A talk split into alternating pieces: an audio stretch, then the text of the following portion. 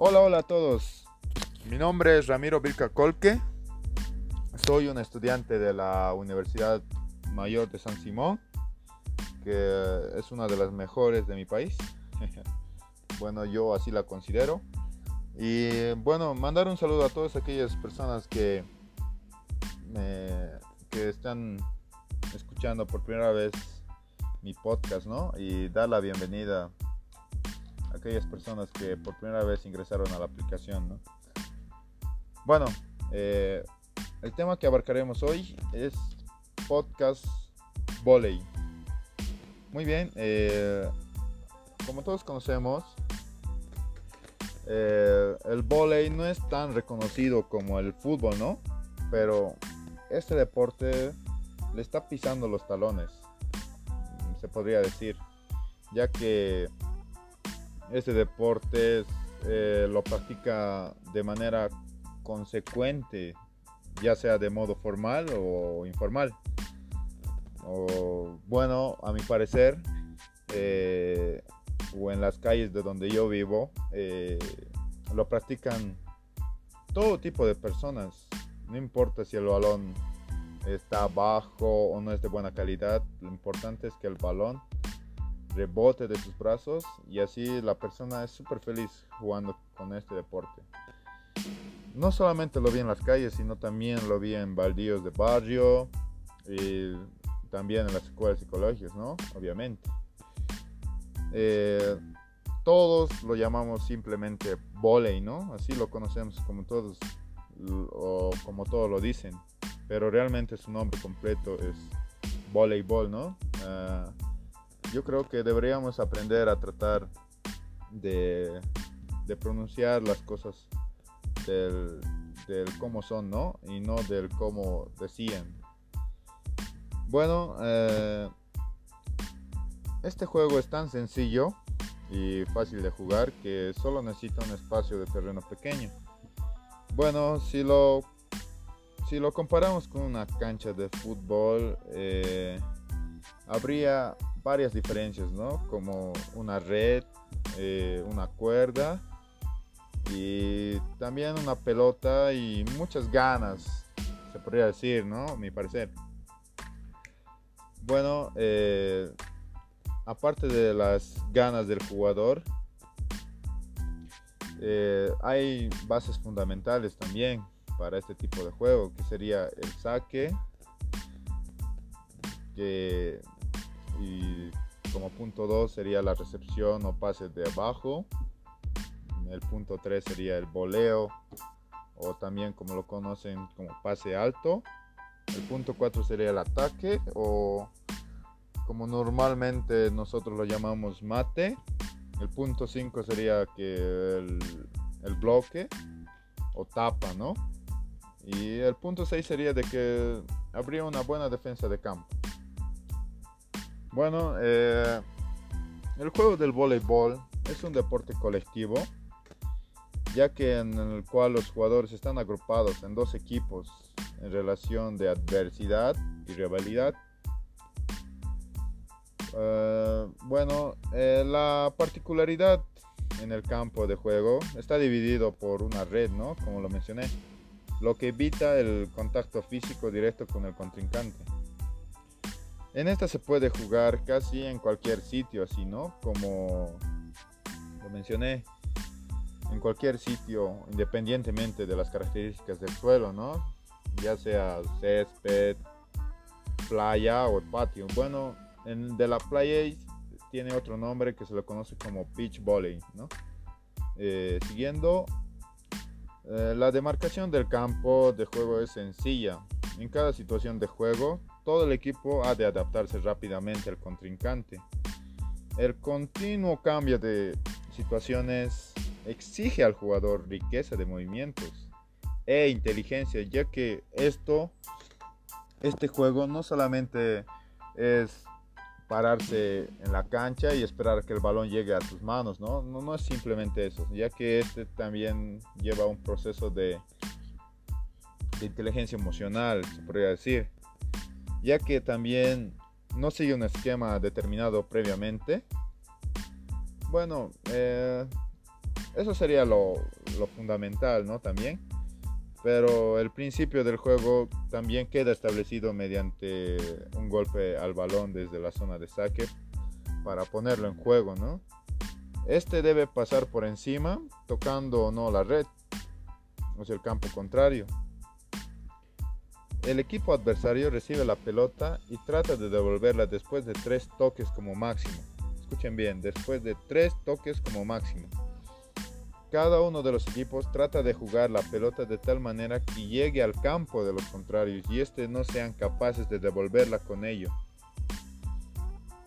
Bueno, así el equipo contrario ganaría la jugada y el punto, ¿no?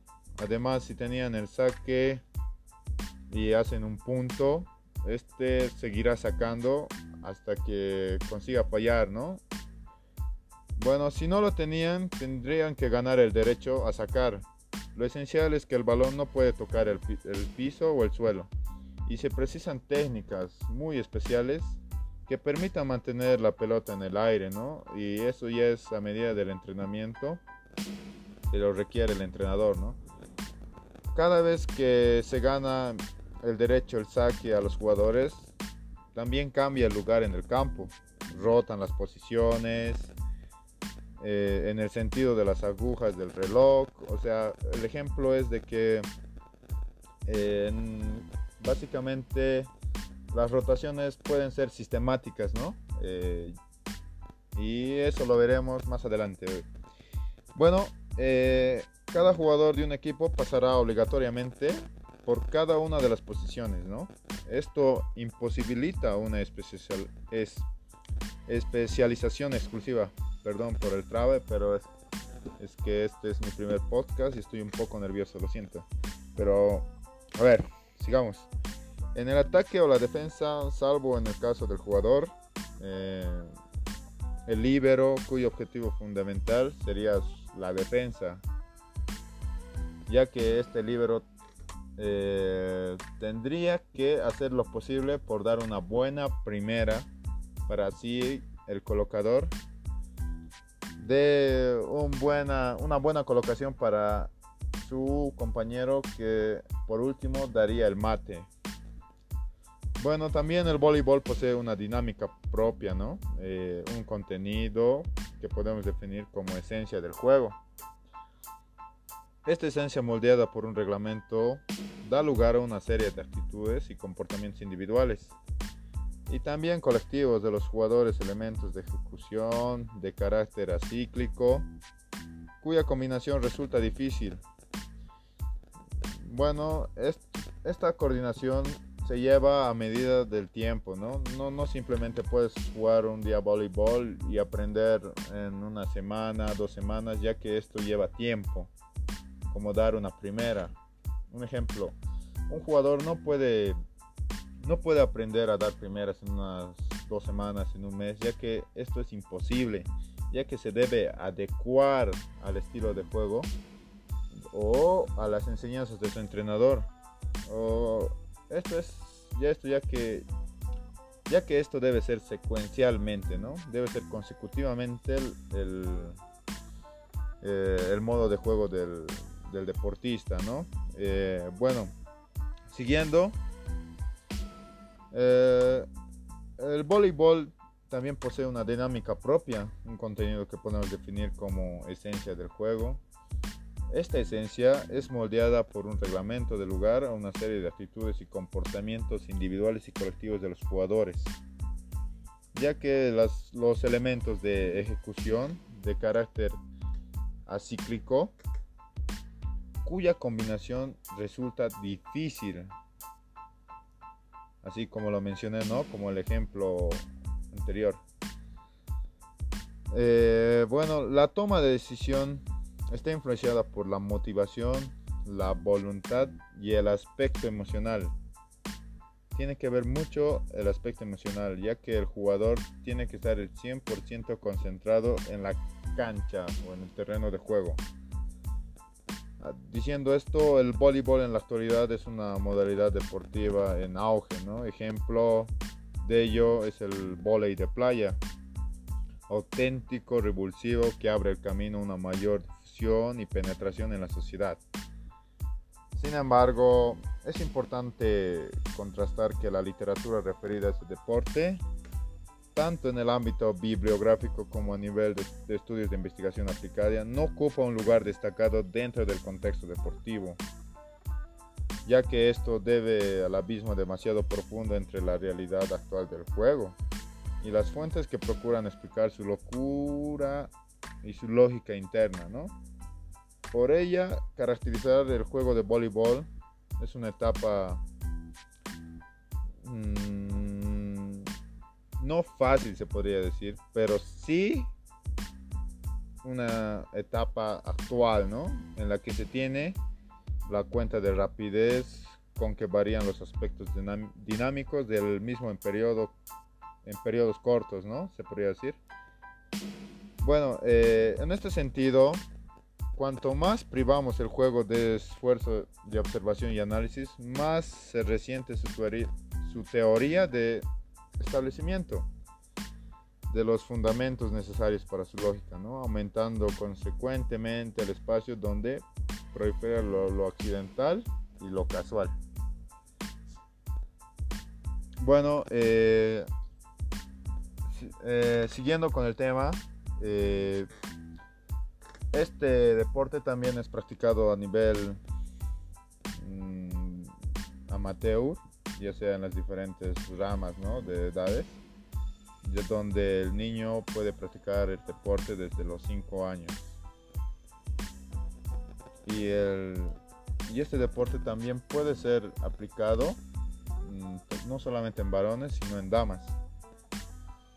Eh, es por eso que este podcast se refiere a que se refiere a que no solamente el deportista puede aprender, o sea, puede aprender auditivamente, ¿no? O sea, que aprenda auditivamente ya que el deportista debería tener acceso a diferentes opciones de aprendizaje o de entrenamiento adecuado a su deporte. Bueno, eh, ya que en lo profesional sería muy útil, en mi opinión. Sería muy útil ya, ya sea usado el podcast como entrenamiento, ¿no? Pero eh, esa es mi meta, esa es mi meta de mí. querer implementar una nueva forma de entrenamiento, pero esta vez que sea auditiva, donde el jugador escuche el entrenamiento por sus oídos, ¿no? Y que no el entrenador le esté gritando, que se esfuerce corporalmente, ya que esto solamente lo haría en el campo o en el terreno de juego, ¿no? Ya que esto también es muy necesario. Bueno, eh, eh, eso sería con respecto a mi podcast. Espero que les haya gustado. Eh, recibo críticas y por favor dejen su comentario. y no, eh, a pesar de todo, eh, eh, soy un aficionado igual a este podcast, ¿no? Como lo dije, y si lo hago consecutivamente, yo creo que llegaría a mejorar. Bueno, me despido a todos los que estén escuchando este audio, aunque sea un poco corto, y si les ayudó en algo, eh, dejen su comentario igual, por favor. Eh, y nada, desearles, desearles la mayor positividad en esta, en esta pandemia ¿no? que está azotando a nuestro mundo. Bueno, eh, me despido a todos aquellos que me, que me, estén, que me estén siguiendo. Bueno, y eso cualquier duda o, o cualquier o cualquier remordimiento que tengan sobre el tema, no duden en escribirme yo estaré siempre conectado. Esto no es un adiós, sino un hasta luego. Bye.